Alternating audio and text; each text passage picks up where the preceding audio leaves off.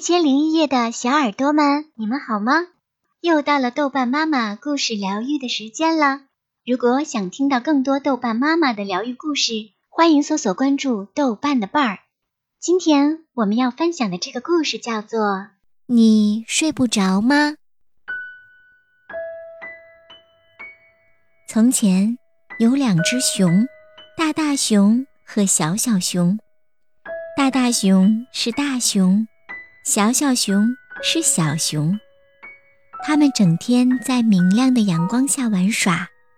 到了晚上，太阳下山了，大大熊就带小小熊回到他们的熊熊洞。洞里黑暗的一角有一张床，大大熊把小小熊放在床上，说：“睡吧，小小熊。”小小熊就乖乖的睡。大大熊坐进熊熊椅，借着炉火的光看他的熊熊书，但是小小熊睡不着。你睡不着吗，小小熊？大大熊一边问，一边放下他的熊熊书。他刚刚快要看到书里最精彩的部分，但是大大熊还是慢慢躲到了床边。我怕。小小熊说：“怕什么呢，小小熊？”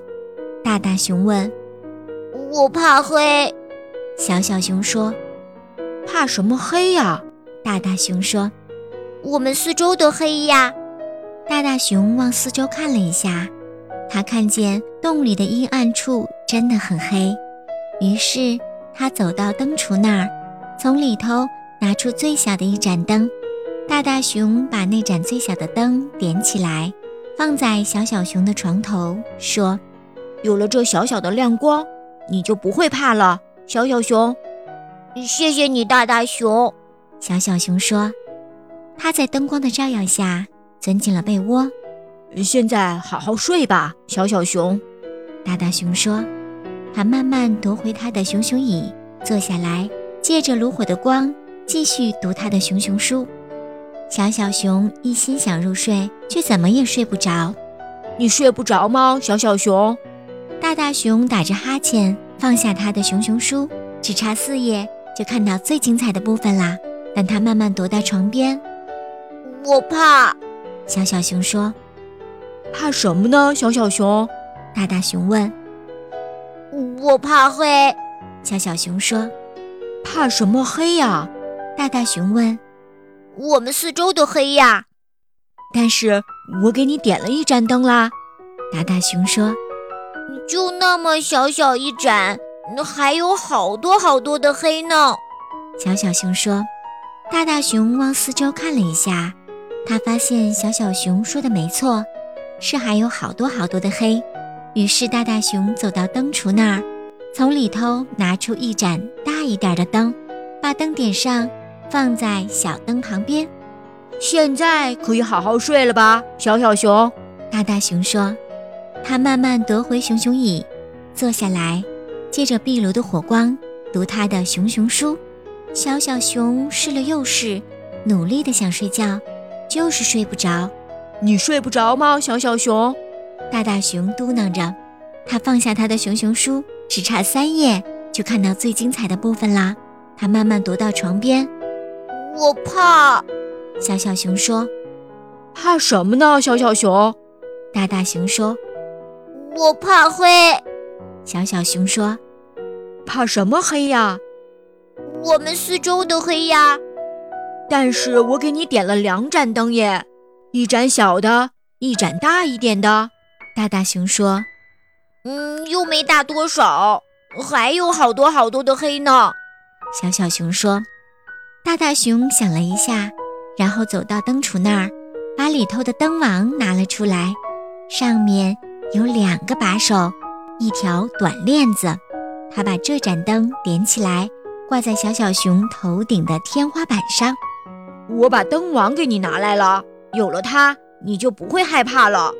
他告诉小小熊：“谢谢你，大大熊。”小小熊说：“在明晃晃的灯光下，他缩着身体看灯影跳舞。现在你好好睡吧，小小熊。”大大熊慢慢踱回熊熊椅上，坐了下来，借着壁炉的火光，继续读他的熊熊书。小小熊试了又试，试了再试，努力的想睡觉，还是睡不着。你睡不着吗，小小熊？大大熊咕哝着说。他放下他的熊熊书，只差两页就看到最精彩的部分啦。他慢慢踱到床边，我怕。小小熊说：“怕什么呢？”小小熊，大大熊问：“我怕黑。”怕什么黑呀？我们四周都黑呀。但是我把灯王都给你拿来了，没有一丁点儿黑了呀。有，还有黑在外面呢。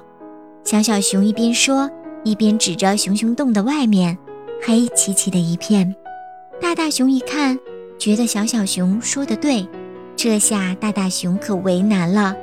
全世界所有的灯都点上了。也照不亮这外头的黑暗呐！大大熊把这个问题想了好一会儿，最后说：“跟我来，小小熊。”“去哪儿呀？”小小熊问。“外头。”大大熊说。“是黑黑的外头吗？”小小熊问。“是啊。”大大熊说。“可是我怕黑。”小小熊说。“这回不必怕了。”大大熊说完。牵着小小熊，带它走到洞外，进入夜色之中。那儿真的很黑。嗯，我好害怕。小小熊紧紧依偎着大大熊，大大熊把小小熊抱起来，搂着它说：“看看这片黑暗，小小熊。”小小熊听话地看着。我已经把月亮给你拿来了，小小熊，明亮亮、黄澄澄的月亮哟。